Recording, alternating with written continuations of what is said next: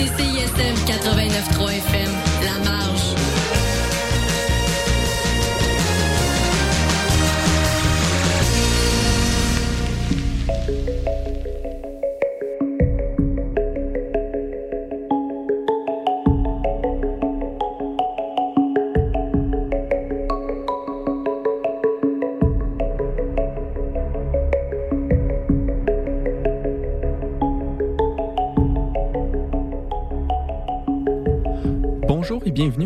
Et Synapse, votre rendez-vous hebdomadaire d'une heure consacré à l'intelligence artificielle. Léo Boisvert avec vous pour la prochaine heure qui sera centrée sur les enjeux légaux de l'intelligence artificielle. Aujourd'hui, je reçois Renaud Garon-Gendron.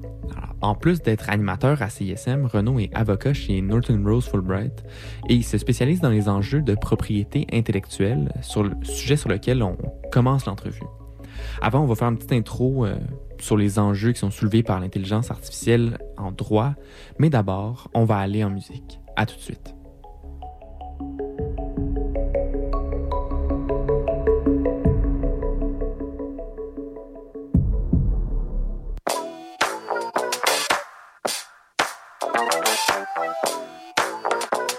Yo, check. Je voulais juste écrire quelque chose qui compte. Comme tout le monde, moi je suis comme quiconque. Tony Hawk, swag, poil de Donkey Kong. Souvent tomber des rails, mais j'ai comme qui pong. Les remis sont dope, je connais tous les combos. Les bois sur mon dos, ça leur paye des condos. Je fais pas faire de cash à des messieurs à l'air clean.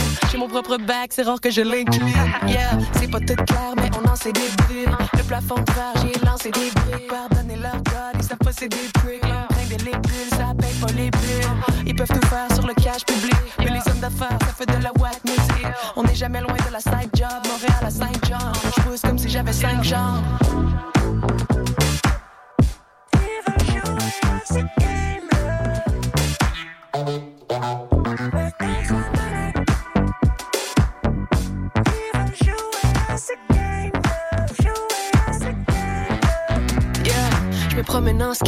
Porsche vert. Le contre si je l'avais, je m'entorcherais. C'est pas pour casser leur égo de porcelaine, c'est pour les scènes que j'ai pas mis dans leur porcelaine. C'est juste un boys club et est ancestral. Je fais ça pour les fucked up dans les stades. J'ai peur des faux pas, ils vont compter les strikes. J'ai monté le gros caillou, faut me passer les stats.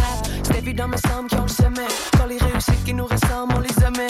On leur emprunte partout comme des. Quand c'est grâce à eux, je suis au top.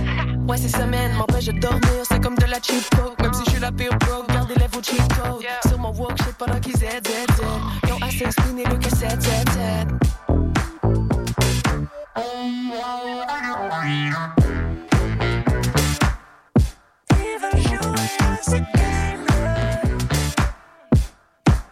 Ben passe la manette. Ils veulent jouer à ce game, jouer à ce game. Ben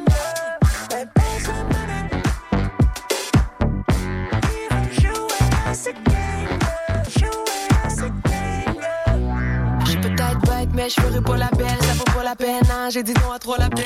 On dirait un spam, yo, je prendrai pas la peine. C'est comme les députés, on les attire à la paix. Ew, c'est les points d'op que moi je sais. Je fais le cash, pas du rap HSC. Le sujet de leur track, c'est de te faire acheter. C'est bon à jeter, ils pensent qu'à la merch, on t'inquiète pas, je sais. Ils voudraient me fourrer, yo, je pensais j'étais out. Le game veut me voler comme un char à GTA. Le money, y'en a pas de pur, y'a pas de bonne pub. Damn, après ça, ils nous traiteront pas de pute. Le contre reste collé, c'est comme un vieux grip tape. Y'a plus d'une trick tape, si ça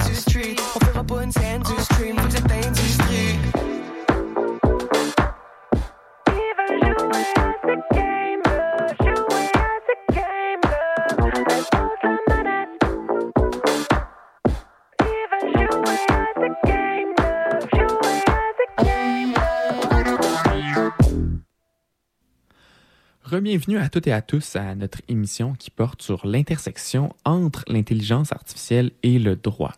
Alors que l'intelligence artificielle se tisse de plus en plus dans le tissu de notre quotidien, il y a des questions juridiques inédites qui émergent et qui défient notre compréhension traditionnelle de la propriété intellectuelle. Dans un monde où un algorithme peut composer une symphonie ou écrire un article, où est-ce que se situe la frontière entre création humaine et création qui vient de la machine? Comment est-ce que le Canada se positionne face à ces enjeux légaux qui n'ont pas vraiment de précédent? Les lois actuelles, est-ce qu'elles peuvent en vraiment englober la complexité et l'autonomie croissante de l'intelligence artificielle ou est-ce qu'on est à l'aube d'une ère où la législation doit être repensée de fond en comble? On va parler de ça en faisant certains parallèles avec des technologies anciennes comme la caméra qui ont euh, suscité des adaptations dans le monde juridique. On va parler des principes euh, clés du droit de la propriété intellectuelle puis leur pertinence face au contenu généré par l'IA on se rend compte que c'est pas nécessairement des trucs qui sont connus par tout le monde, fait qu'on veut s'assurer qu'on part la discussion euh, en mettant la table. On essaie de démêler les droits d'auteur, les brevets, les marques déposées, puis leur capacité à protéger les innovations dans une ère où la création peut être autant humaine que numérique. Ensuite, on va parler des défis que l'intelligence artificielle pose aux lois traditionnelles sur le droit d'auteur. Puis, on va parler de la question de l'IA en tant que auteur ou inventeur et les causes juridiques notables qui sont présentement devant les tribunaux euh, relativement à la propriété intellectuelle dans le, dans le droit, euh, dans l'intelligence artificielle. On aborde également la question de l'entraînement de l'intelligence artificielle avec des données protégées par le droit d'auteur. C'est un, enjeu qui a été soulevé récemment par euh, des poursuites intentées par Getty Images et le New York Times, euh, entre autres. Euh, on va parler des implications éthiques de ces pratiques-là et la manière dont les entreprises naviguent à travers ce labyrinthe légal. Finalement, on va conclure sur les approches législatives. On en parle très brièvement. Mais tout de même, on va faire un, portrait global euh, des approches que prennent l'Europe et les États-Unis en les comparant euh, avec celles du Canada. Et on va regarder euh, les adaptations nécessaires pour préparer le droit d'auteur et le droit en général à l'ère de l'intelligence artificielle. Alors préparez-vous, on plonge dans une discussion riche sur les enjeux légaux qui entourent l'IA, une discussion qui pourrait redéfinir les principes même de la création, de l'innovation et de la propriété intellectuelle. Restez avec nous après la pause musicale.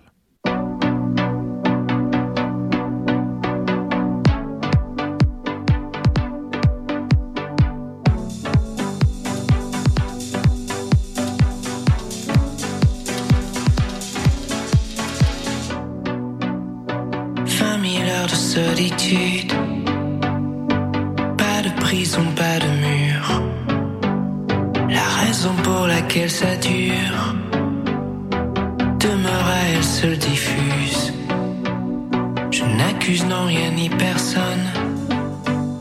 Je ne sais pas moi-même où je vais.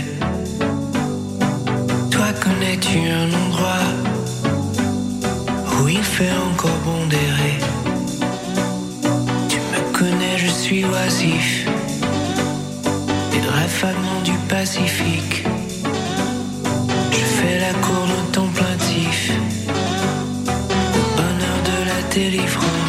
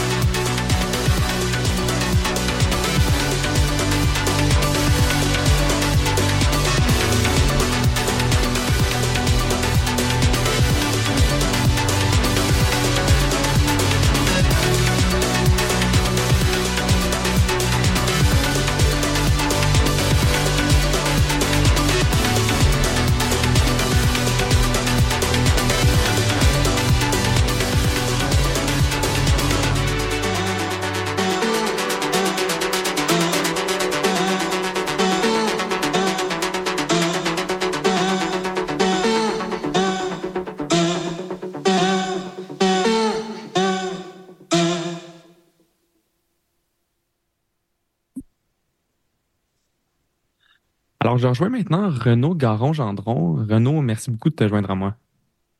Euh, bonjour Léo, ça fait plaisir d'être là euh, aujourd'hui.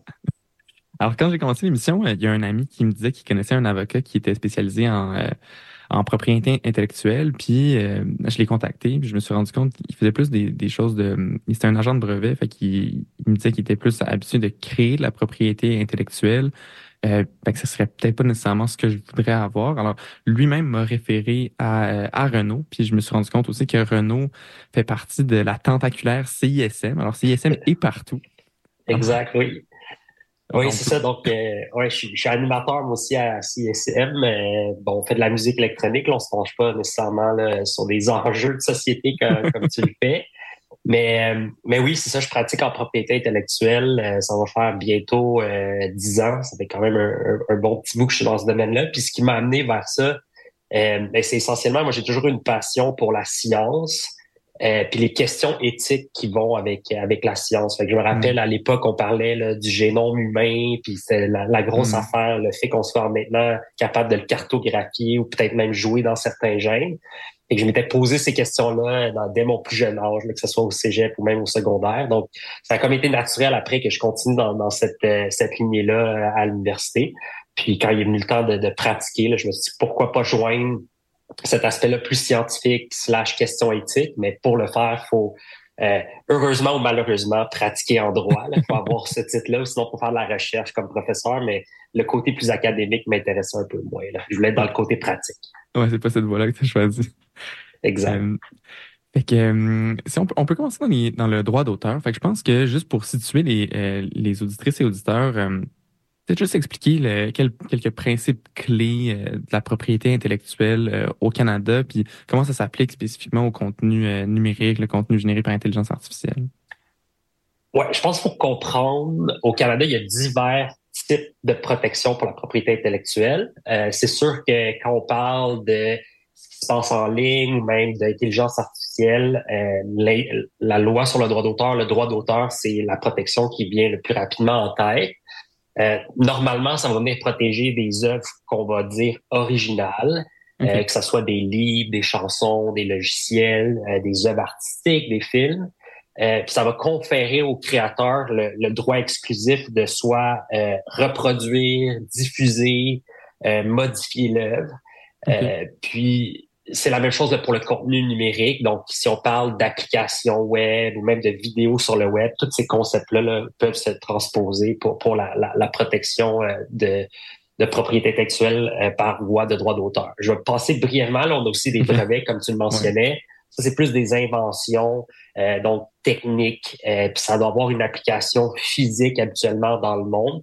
C'est pour ça qu'il y a souvent des enjeux en lien avec l'intelligence artificielle, parce que si ce qu'on veut protéger, c'est un simple algorithme, c'est pas tout à fait, ça ren- rencontre pas tout à fait les, les tests pour devenir euh, une invention protégée par brevet. Il faut qu'il y ait vraiment une Hmm. application physique à, à ce moment-là. Mais on pourrait penser à un, un algorithme qui est capable de traiter des images sur le web puis de générer des nouvelles images. Ben là, le fait qu'il y ait une- un support physique ou quelque chose qui est créé physiquement, donc une nouvelle image, peut-être qu'on sera en mesure d'obtenir un brevet. Marque de commerce. Ouais. Ça, c'est facile. Nom, slogan, logo des compagnies. Bon, ça s'applique peut-être pas tant que ça au- à l'intelligence artificielle, mais on peut penser aux fameux noms qui sont donnés aux robots conversationnels. Hmm. Ouais. Donc, euh, le, le- un Gemini, un ChatGPT, probablement que ça a été protégé par euh, marque de commerce, puis ça va permettre aux entreprises de se distinguer puis de dire, ben, ça, c'est la source de, de mes produits ou de mes services. Mm. Euh, en intelligence artificielle, je pense qu'il y a aussi les secrets commerciaux qui doivent quand même avoir un gros impact parce que, Ouais. comme je le disais plus tôt, euh, ce qui est à la base de tout ça, tous les algorithmes ou les, les bases de données ou l'entraînement des, des algorithmes, euh, pas nécessairement protégeables par les trois formes de propriété intellectuelle qu'on a déjà mentionnées. Donc, les entreprises vont souvent essayer de garder tout ça secret, Ouais. euh, que ce soit par le biais d'entente ou d'obligations de confidentialité avec leurs employés ou avec leurs partenaires d'affaires. Puis le dernier il est encore aussi, euh, c'est les dessins industriels. C'est pour ça que ça s'applique encore à l'intelligence artificielle comme telle, mais on peut penser à des interfaces, par exemple. Donc, Ouais. euh, je sais qu'à l'époque, Apple avait réussi à protéger ce qu'on voit, les applications de la façon qui apparaissent sur notre téléphone quand on ouvre notre écran. Ah ouais. Donc, ça serait pas exclu que euh, des entreprises qui utilisent l'intelligence artificielle, s'ils ont des, des interfaces euh, spécifiques, euh, donc je sais pas, si tu vas sur ChatGPT, puis la façon que le- l'interface apparaît pourrait potentiellement être protégée par dessin industriel, mais c'est vraiment l'apparence esthétique d'un produit habituellement qui est protégé euh, comme ça. OK. Puis, euh, on sait qu'il y a beaucoup de, problèmes avec les, droits d'auteur en ce moment pour les données euh, qui sont utilisées dans, le, dans les données d'en- d'entraînement. Puis, il y, a, certaines poursuites qui ont été intentées contre Images, par Getty Images, pardon, par le New York Times aussi. J'avais vu dans, dans mes recherches que certaines entreprises ils disaient que ça faisait partie de l'usage équitable, je pense fair use en, en, Ouais. en anglais. Qu'est-ce que c'est ça? Fait que l'utilisation équitable ou fair use pour les, les Américains, c'est une exception euh, qui est prévue à la loi sur le droit d'auteur. Euh, typiquement, ou les cas qu'on a vus en jurisprudence, euh, c'est plus souvent des bibliothèques ou euh, euh, des ou des utilisateurs qui voulaient faire des copies de certaines portions d'œuvres littéraires. Donc, c'est souvent ça qu'on a vu en, en jurisprudence, que ce soit même à l'école. Euh, donc, euh, il y a des universités qui reproduisaient des parties d'articles scientifiques. Donc, la, la loi prévoit que si c'est pour une des fins prévues à la loi, euh, donc habituellement, c'est soit pour l'étude privée, la recherche, la critique d'œuvres, euh, pour les commentaires de nouvelles, ça va être euh, permis de reproduire une partie de l'œuvre. Euh, puis là, je dis une partie, soit une partie importante ou la totalité, même dans, dans certains cas. Euh, donc, on peut donner quelques exemples rapides, là, mais si je suis au téléjournal, puis je suis allé voir une pièce de théâtre, puis pour les fins du, du, du, du reportage, euh, je veux montrer certains extraits, ben la loi prévoit que ça, ça, ça serait permissible. Si on revient maintenant à, à, à l'intelligence artificielle, donc il faut d'abord décider si c'est ça sous une des fins prévues. Et puis ensuite, il faut se demander si c'est équitable. Puis là, la Mm. Cour a, a émis six critères. Puis là, si tu me donnes deux secondes, je vais les retrouver. Certainement. Oui, c'est ça. Donc, les, il y a six comme critères qui sont pas exhaustifs, il pourrait en avoir d'autres, mais le premier, c'est le but de l'utilisation, la nature de l'utilisation, l'ampleur. Donc, ça, c'est la quantité. Est-ce que c'est un court extrait ou c'est la totalité de l'œuvre qui, a- qui a été utilisée? Est-ce qu'il y a des solutions de rechange? Puis, euh, la nature de l'œuvre qui a été reproduite et finalement, l'effet que ça va avoir sur euh, l'œuvre protégée par droit d'auteur que- qu'on fasse cette reproduction-là. Que si on se remet avec l'intelligence artificielle, il faut d'abord se demander est-ce que c'est une des fins euh, protégées? Ouais. Tant que c'est au niveau de la recherche, donc on pense aux instituts d'intelligence artificielle ici à Montréal ou au niveau universitaire, selon moi, oui, ça pourrait tomber sous une des fins euh, protégées. Quand on tombe dans le domaine commercial, ça l'exclut pas. Ça veut pas dire que c'est plus protégeable ou en tout cas, c'est ça tombe plus sous l'exception de l'utilisation équitable, mais ça devient un petit peu plus touché parce que est-ce qu'on est vraiment dans un contexte de peu recherche ou là, on est vraiment dans une activité commerciale? Que là, peut-être qu'on Hmm. tombe pas tout à fait sous les fins protégées. Prenons Hmm. pour acquis que oui, qu'on est en train d'entraîner un algorithme puis que c'est pour des fins de recherche. Mais là, il faut ensuite se demander est-ce que c'est équitable selon les critères qui ont été émis par la Cour? Puis ce que je vois habituellement, là, c'est où je pense que ça pourrait être le plus intéressant, c'est sûr que l'effet de l'utilisation euh, de, l'effet de l'utilisation sur l'œuvre qui est protégée euh, par droit d'auteur, je pense que c'est là que ça peut être important. Si on se repenche sur le New York Times, si à la place d'aller voir l'article original du New York Times, là, je pose la question à, à ChatGPT, j'ai Mm. ma réponse, bon, on peut comprendre que là, j'ai un impact négatif sur euh, l'œuvre originale. Hmm. Euh, puis en comparaison, il y avait eu euh, cette même question-là, s'était posée à l'époque pour Google, là, qui avait commencé à référencer tous les livres. Euh, Donc, on Hmm. pouvait faire des recherches sur Google, puis on, on avait de courts extraits du livre. Puis la défense que- qui avait été proposée par Google, c'était de dire, ben, on ne rentre pas en compétition avec les ouvrages originaux, puisque tout ce qu'on donne, c'est un extrait. Les gens ne seraient pas en mesure de le lire au complet ou n'auront pas réponse à leurs questions complètes, mais ils vont savoir que le livre existe, puis que la réponse s'y trouve potentiellement, puis ils vont aller consulter l'ouvrage original. Puis Dans ce Hmm. cas-là, dans le cas de Google, la Cour avait permis cette reproduction de courts extraits euh, sous la, la, la doctrine du fair use aux États-Unis. Hmm. Puis la deuxième chose, je pense, qui va être intéressant, c'est l'ampleur de la reproduction. Donc, euh, les, la façon dont on comprend que les modèles d'intelligence artificielle fonctionnent, c'est que c'est comme un grand filet qui passe sur Internet puis qui capture tout sans vraiment faire de distinction. Mhm. Donc, on pourrait faire l'argument du côté du New York Times que la totalité des articles du New York Times ont été reproduits, Euh, Donc, Mhm. à ce moment-là, est-ce qu'on est vraiment dans une utilisation qui est dite équitable ou on est en train de passer de l'autre côté, puis c'est un petit peu abusif? Euh, donc, mais de l'autre côté, les, les, les entreprises d'intelligence artificielle pourraient dire, ben, j'ai pas vraiment de solution de rechange, puis ce que je suis en train de faire, c'est l'innovation, ça bénéficie au public. Donc, ça va être ça un peu, la, la- je pense, la bataille ici va jouer effectivement sur cette exception d'utilisation équitable puis de fair use. Dernier fait peut-être intéressant, je disais qu'au Canada, on a des fins protégées là, spécifiques. Aux États-Unis, ils n'ont pas cette distinction-là.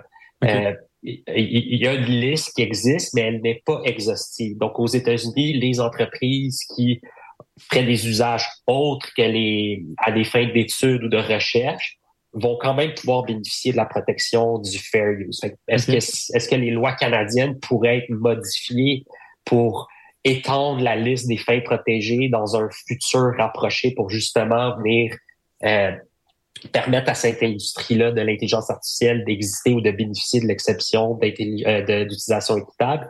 Peut-être, je le sais pas. Hmm. Euh, ça fait quand même longtemps que la liste de fins protégées existe, elle n'a pas bougé, mais c'est Ok. pas exclu.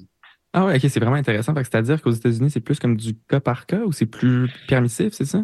Exact, exact. Je pense on pourrait le dire, c'est plus du cas par cas, euh, mais on pourrait aussi dire qu'au Canada, c'est comme si on avait un test à deux niveaux. Euh, qu'il faut d'abord tomber dans la liste, puis après ça, on se demande si c'est équitable, tandis qu'aux États-Unis, ils vont aller directement à la deuxième portion de l'analyse. Ils vont juste Ah oui. se demander si c'est équitable ou pas, peu importe l'usage euh, qui est, qui, est, qui est en question.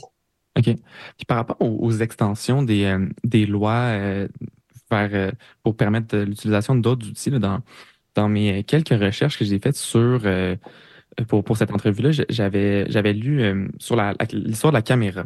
Fait que, initialement, la, les, euh, la caméra était pas considérée comme un, un, un outil qui permettait de créer du matériel euh, qui serait sujet aux, droits d'auteur. Fait que les, euh, les photographes, je pense initialement, genre en 1800, là, ils Ouais. avaient pas euh, leur photo, leur photo était pas euh, protégée par les droits d'auteur. Puis finalement, la loi a été changée pour permettre ça comme un, un outil de, de création. Fait que, en ce moment, est-ce qu'il y, a un- il y a un débat autour de comment euh, les, les droits de propriété intellectuelle sont attribués aux innovations créées par les systèmes d'intelligence artificielle? Est-ce qu'il y a une différence entre le créateur et l'opérateur? Euh, qu'est- Qu'est-ce qui se passe à ce niveau-là?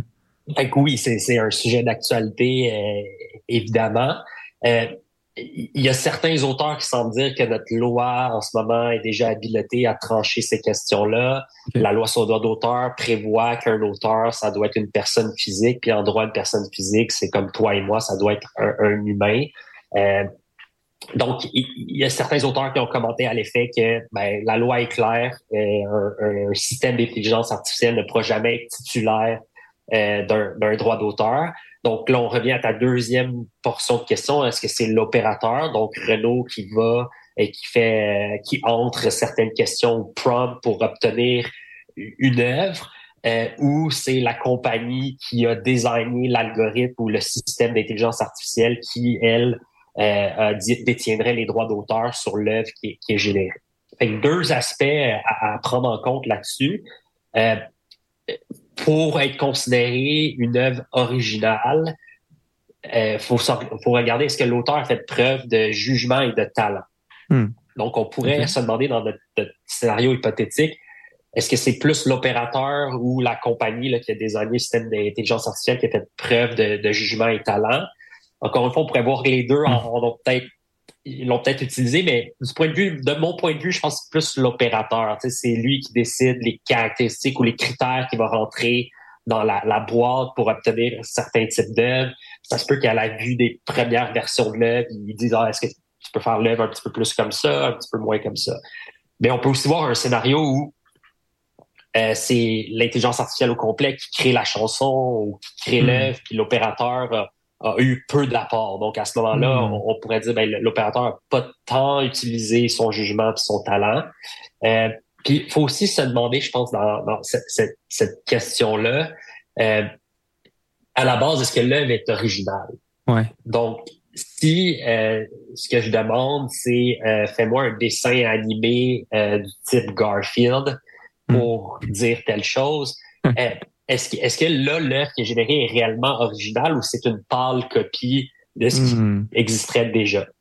Fait que là, on pourrait déjà avoir un premier problème pour savoir est-ce que euh, c'est c'est protégeable ou non. Mais si on assume que l'œuvre qui a été générée est protégeable, euh, c'est là où on se pose la question opérateur versus euh, la, la, compagnie qui a, qui a désigné. Et le dernier point que je dirais là-dessus, c'est euh, faut aller voir aussi les termes et conditions. Je pense que nous, en tant qu'utilisateurs, quand on utilise ces, ces outils-là, euh, c'est toujours bon d'aller voir les, les, les, termes et conditions, un Mhm. peu les, le côté Ouais. légal. Le truc qu'on Euh, lit jamais.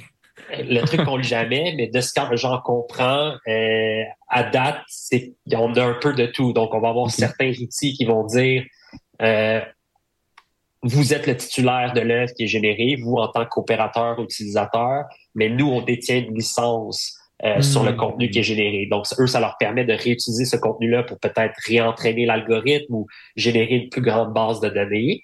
Euh, ce qui est Hmm. c'est assez typique puis ressemble peut-être au modèle qu'on voyait déjà avec les YouTube, Facebook et Instagram de ce monde où si Ouais. je mettais une photo sur Instagram, je demeure le titulaire de l'œuvre, mais potentiellement je donne une licence à Instagram qui peut ensuite utiliser cette photo-là ou eh, il y a une licence aussi qui est donnée que les autres utilisateurs peuvent venir la consulter et, et ainsi de suite. Hmm. Mais on a vu d'autres modèles aussi où euh, des fois les plateformes sont c'est plus l'inverse. Ils vont garder la titularité de l'œuvre, pardon, puis seulement te donner une licence d'utilisation perpétuelle sur le contenu qui a, qui a été généré. Est-ce que c'est ça se tient en droit? Est-ce que c'est validement un, un contrat de licence? Bon, il y a plein d'autres questions qui sont Ouais. soulevées par ça.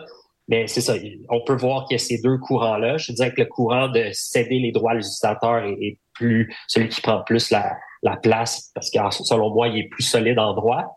Mais on pourrait voir aussi l'autre euh, venir de l'avant où les, les entreprises essaient de garder des droits sur les œuvres qui sont générées. Hmm. Puis, euh, si, on va vers le, matériel sous droit, d'auteur qui est utilisé dans, dans l'entraînement, euh, on sait que, comme tu disais, les, les modèles d'intelligence artificielle vont être entraînés sur pratiquement tout l'Internet. Puis, euh, forcément, ils vont utiliser des, du matériel sous droit d'auteur euh, d'une manière ou d'une autre. On, le sait parce qu'ils sont capables d'en, reproduire. Euh, puis apparemment, ChatGPT, sa, per- sa performance est diminuée avec le temps parce qu'il il retirerait du contenu qui est sous droit d'auteur. Alors, comment est-ce que euh, le droit d'auteur va influencer la collecte puis l'utilisation des données, puis surtout quand il y a du matériel sous droit d'auteur là-dedans? Je pense qu'il va l'influencer de plusieurs façons. À la base, ben, les lois sur le droit d'auteur, techniquement, de reproduire une œuvre qui est protégée par droit d'auteur, ça constituerait une violation. Donc, c'est Mhm. sûr que ce qui se passe en ce moment devant les tribunaux, si les cours viennent conclure que c'est effectivement une reproduction euh, qui est faite par euh, les, les, les modèles d'intelligence artificielle, puis que ça ne tombe pas sous les exceptions prévues, dont l'utilisation équitable dont on discutait un petit peu plus tôt. Mais là, ça pourrait peut-être être à, à- amener les, les, les modèles d'intelligence artificielle à devoir s'entraîner sur des échantillons de données qui ne comprennent pas euh, des œuvres protégées par droit d'auteur, donc potentiellement seulement avec ce qui est dans le domaine public. Donc là, ça serait juste des œuvres qui ne sont plus protégées par droit d'auteur, donc plus de 70 ans, mettons, Mm. au, au- Canada. Donc, on pourrait voir des, des, des algorithmes qui seraient peut-être un peu moins performants, qui seraient peut-être un peu moins à jour. L'autre point aussi, c'est où le droit d'auteur pourrait avoir un impact sur l'entraînement des, des systèmes d'intelligence artificielle. Puis on l'a vu déjà, là, c'est ça. Donc, des maisons d'édition, des maisons de disques qui vont euh, euh, conclure des ententes euh, contractuelles, que ce soit de licence avec les, les, les différentes grandes compagnies là, qui développent ces, ces modèles-là d'intelligence artificielle. Donc, oui, on pourrait voir euh, à court moyen terme une certaine forme de compensation pour les, les, les créateurs ou les auteurs, euh, ce qui pourrait être très intéressant. On pourrait aussi voir, euh, suite à des poursuites ou s'il y a absence de licence, le retrait de certaines parties de catalogue ou de de- de- d'échantillons d'images ou de, de, de musique ou de texte. Euh, mais oui, là, définitivement, il y a ce potentiel-là où si des groupes ont assez de leviers de négociation, ils vont peut-être être capables de forcer la main à ces entreprises-là d'intelligence artificielle pour leur dire euh, regardez, c'est pas gratuit. euh, nous, on a créé ce contenu-là. On prend la position que c'est protégé par droit d'auteur. On veut, on veut une part du gâteau. Puis euh, ils vont mettre en place des, licences comme ça où heureusement il y aurait une partie de l'argent qui irait aux créateurs. Euh, si on va plus large là, au niveau de la, du cadre réglementaire, Euh, qu'est-ce que qu'est-ce qu'on voit aux, États-Unis, puis comment est-ce que j'ai vu qu'il y avait une nouvelle loi là, sur l'intelligence artificielle les données, je crois, au Canada, qui, qui était un, un projet de loi en tout cas.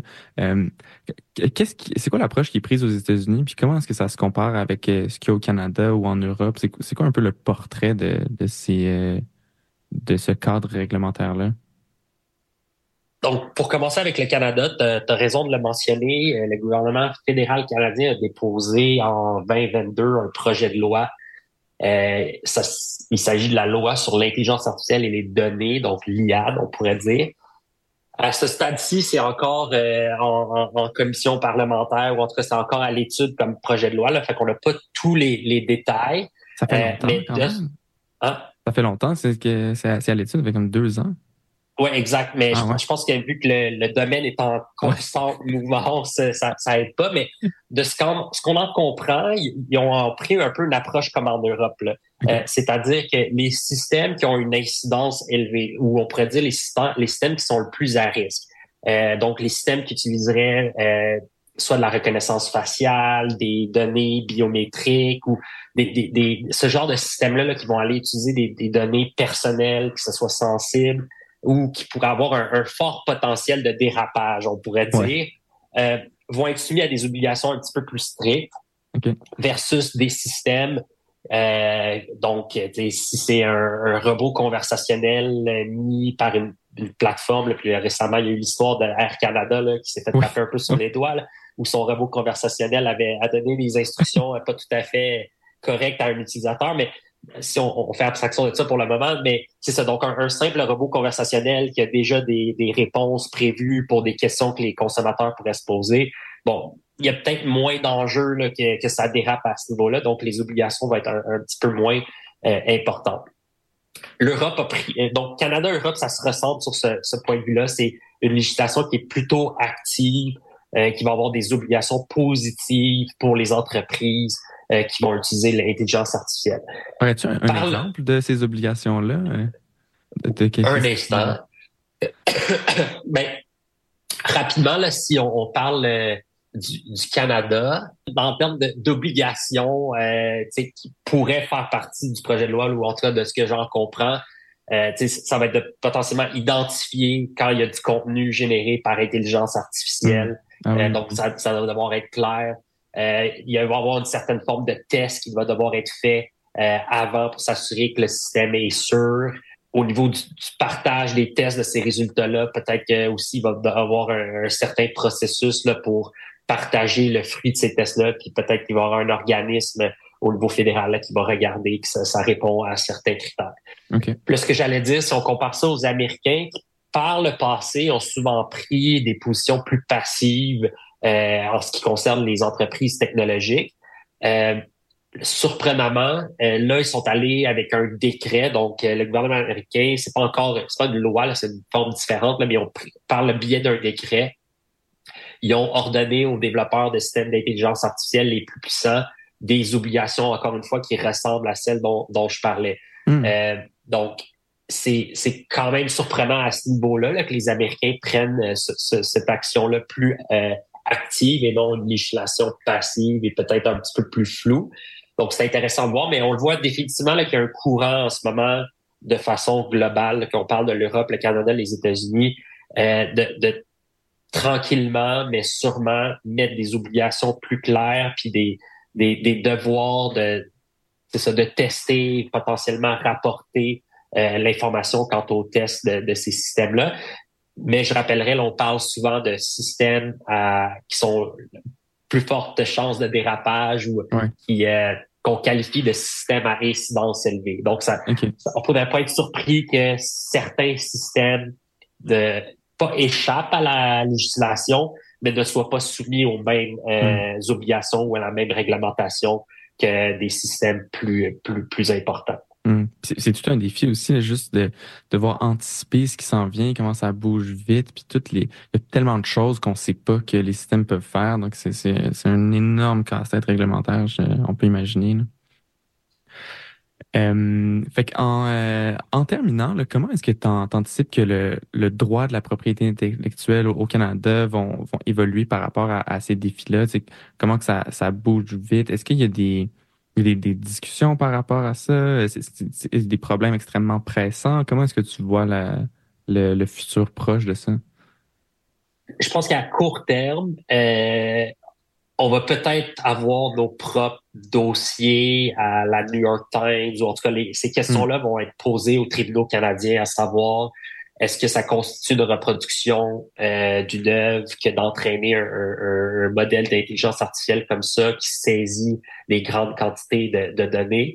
Donc, on pourrait voir une clarification de cette notion-là de reproduction euh, par les, les tribunaux, mais je pense pas que ça va mener à un changement législatif parce que je pense Mm. que la loi sur cet aspect-là est déjà assez claire, mais ça va être plus la Cour qui va nous venir nous dire est-ce qu'elle considère oui ou non. Là, quand je dis la Cour, c'est sûr que ça va partir de la Cour supérieure, la Cour d'appel, Ouais, à la Cour que on n'aura pas de réponse rapide, mais je pourrais voir ce genre de dossier-là faire leur chemin devant les tribunaux à, à court terme. La fameuse euh, exception d'utilisation équitable, donc, j'en parlais un peu plus tôt. Est-ce que euh, les fins protégées vont prendre de l'expansion? Est-ce que on pourrait voir un changement législatif où on se rapproche du modèle américain où on n'a plus une liste limitative, mais une liste qui suggère certains exemples, mais on laisse à la Cour la possibilité de considérer d'autres scénarios et l'importance va être plus mise sur la portion équitable de l'utilisation? Ça, je pense que dans un horizon peut-être à moyen terme, je pourrais le voir parce qu'avec, comme tu mentionnais, à la vitesse à laquelle ça change, euh, cette, cette liste-là qui est fermée pour le moment pourra peut-être pas suivre le, Ouais. le train. Euh, puis finalement, je pense qu'au niveau de la notion de protection de base de données, euh, il demeure un certain flou juridique dans certains cas, une base de données en soi, si elle rencontre les critères dont on a déjà parlé, là, qu'elle est originale ou qu'il y a assez de jugement et de talent qui a été euh, utilisé par l'auteur de la base de données, elle va profiter d'une protection par droit d'auteur. Mais je pense que le- le- les lois canadiennes ou le système juridique canadien en propriété intellectuelle bénéficierait de, de- soit d'une loi distincte ou de principes plus clairs au niveau de la protection des bases de données, Hmm. euh, ce qui pourrait peut-être aider les créateurs ou en tout cas aider à clarifier la situation de, de, de ce qui se passe sur le web ou quand il y a une quantité de données qui est saisie ou il y a une quantité de données qui est, qui est mise sur Internet. Donc, euh, si on parle, par exemple, de tous les articles d'un d'un média, euh, est-ce qu'on peut dire, OK, oui, chaque article est peut-être protégé par droit d'auteur, mais est-ce que les informations en lien avec le titre, l'auteur, euh, Hmm. toutes les autres données qui, qui sont autour de l'œuvre comme telle, est-ce que ça, on peut leur attribuer une autre forme de protection pour s'assurer que si jamais c'est utilisé, il y a au moins une compensation monétaire ou de reconnaissance de, de, de la titularité de la base de données? Donc, je lance des, des exemples comme ça, mais je pense que définitivement, que ce soit avec une, la nouvelle loi, le projet de loi qui s'en vient, mais de ce que je comprends, c'est plus au niveau de la protection des consommateurs, des utilisateurs et du public Hmm. moins sur un aspect propriété intellectuelle. Euh, fait que peut-être que dans une deuxième mouture ou dans un deuxième courant, on pourra voir euh, des, des amendements ou des modifications législatives qui vont peut-être venir clarifier certains enjeux au niveau de la propriété intellectuelle. OK. D'ici 2040, certainement. à peu près, ouais, au rythme où ça va. Bon, ben, beaucoup de défis, encore beaucoup de travail pour les avocats. Fait que ça, ça- reste d'être une couple d'années assez intéressante. Euh, mais merci beaucoup encore, Renaud, d'a- d'avoir été avec nous aujourd'hui. Ça fait plaisir, Léo. À la prochaine. À la prochaine.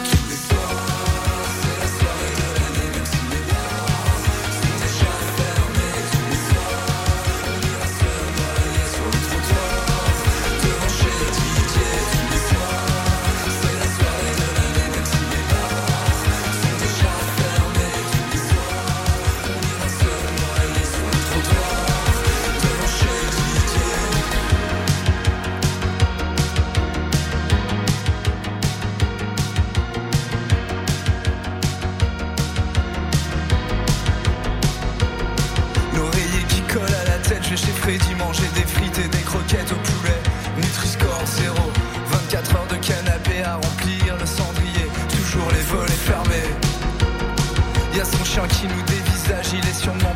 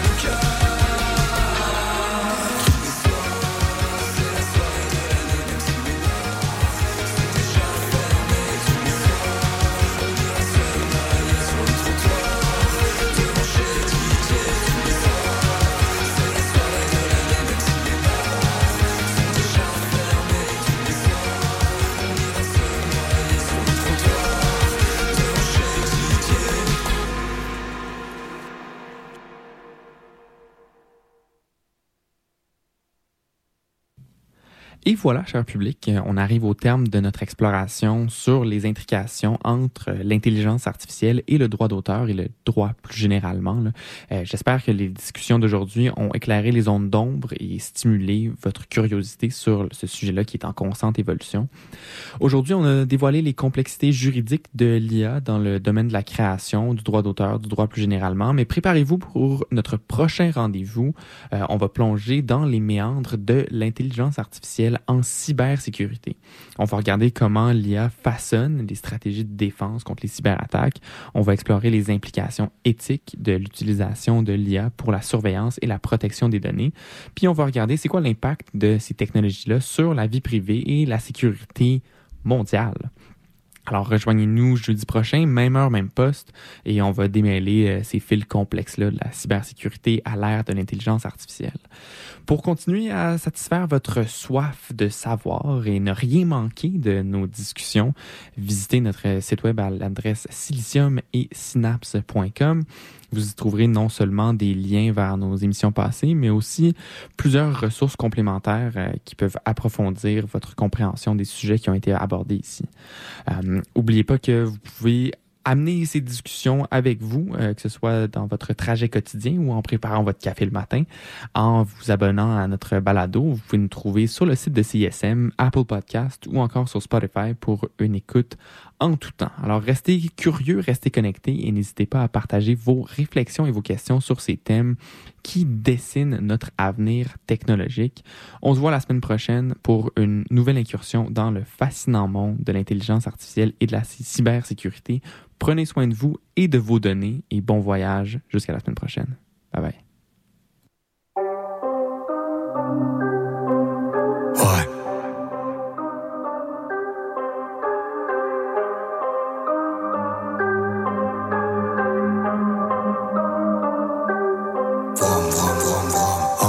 Sur une R1. Le cri du moteur les rend nerveux. Tu me respectais quand j'étais personne. Tu parles de moi maintenant que je suis quelqu'un.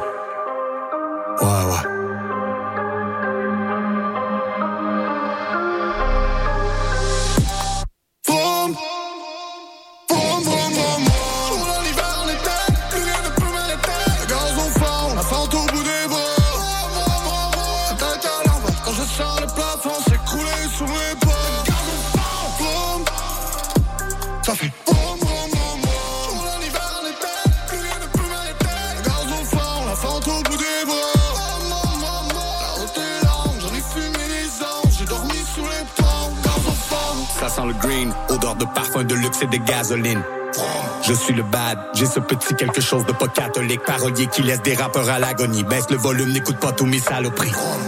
Des têtes vont tomber, je suis le commando des bâtards à Cracovie. Surveille avec qui tu t'associes, je n'en peux plus d'entendre tous leurs calomnies. Tu veux suivre mes pas, prépare-toi à ramper par terre et brûler des calories. Dans le studio, pas sur TikTok, le cul dans la piscine chez le big boss. Masqué comme si j'étais Slipknot avec la baby mama dans le strip club. On arrose ton gros cul de Pérignon. Je connais des ordures aux manières ignobles. Personne se rappelle de la fin de l'émission.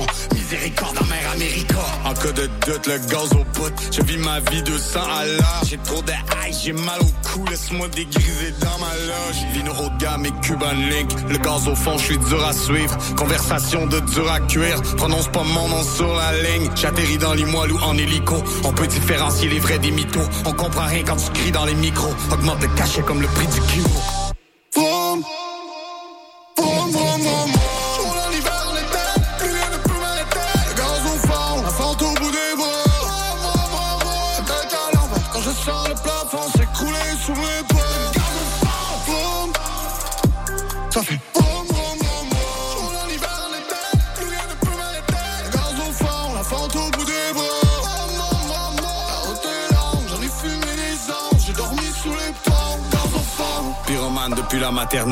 Adolescent, j'étais galérien. Chaque jour, il me répétait que je valais rien.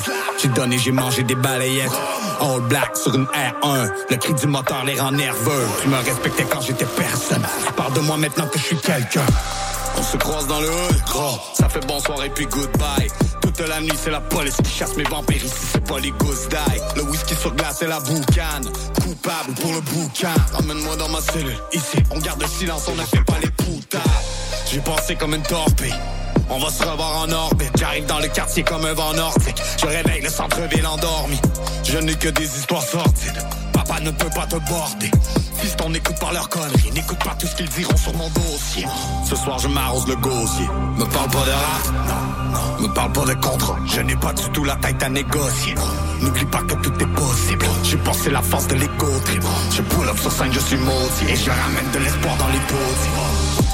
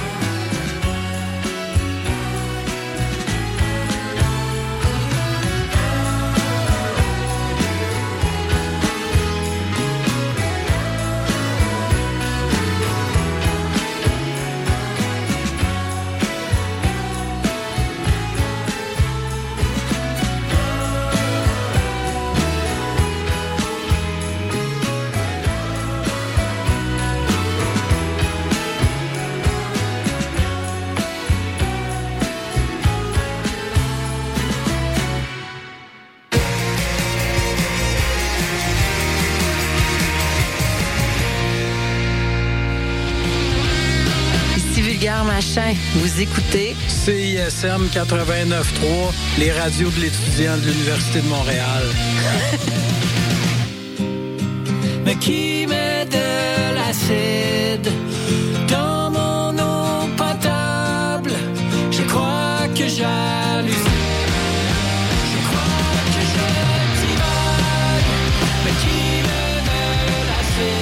Auditeurs, auditrices de CISM, bonjour. Ici Wissam Bensta, l'animateur de Universitaire en Action tous les dimanches matin, 9h à 10h sur les ondes de CSM. Vous aimez le sport universitaire, les athlètes moins connus, les équipes sportives moins connues, des entrevues avec des athlètes, des entraîneurs, des physios, des préparatrices mentales et toute autre personne qui gravite autour des équipes sportives, eh bien, vous êtes au bon endroit. Tous les dimanches matins, 9h à 10h sur les ondes de CSM, c'est Universitaire en Action avec Wissam Bensta. À bientôt. Hey, salut les mecs, Alex et Éloi. J'ai pensé que cette chanson-là cadrerait bien dans le cours de maths.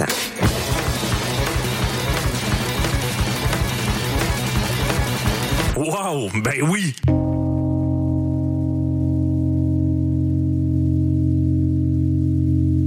Hey, ça c'est obligatoire.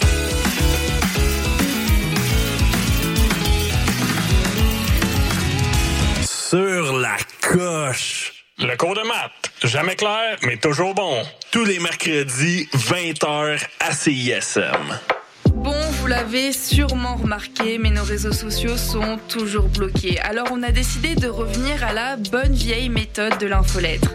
Chaque semaine, on t'envoie un petit résumé de tout ce qui s'est passé entre nos murs. Sessions live, culture, société, événements, concours. Bref, on te résume tout ça en un seul courriel super rapide à lire. Abonne-toi à l'infolettre de CISM sur le CISM893.ca. Il ne manque plus que toi. Pendant la semaine de relâche, ne manquez pas la chance de participer à la 19e édition du Festival international de Castelier qui célèbre chaque année la magie du théâtre de marionnettes pour adultes et pour enfants. Du 6 au 10 mars, venez découvrir des spectacles créés par des artistes de Finlande, de Corée du Sud, de Belgique, de France, des États-Unis et d'ici, dont l'hilarante Ingrid Hansen avec Epidermis Circus, présenté par CISM. Visitez le festival.castelier.ca pour connaître toute la programmation. Bon festival Être dans la marge de CISM, ça date pas d'hier. 10 000 watts de puissance. CISM 89.3 FM Montréal. Vous écoutez CISM 89.3 FM.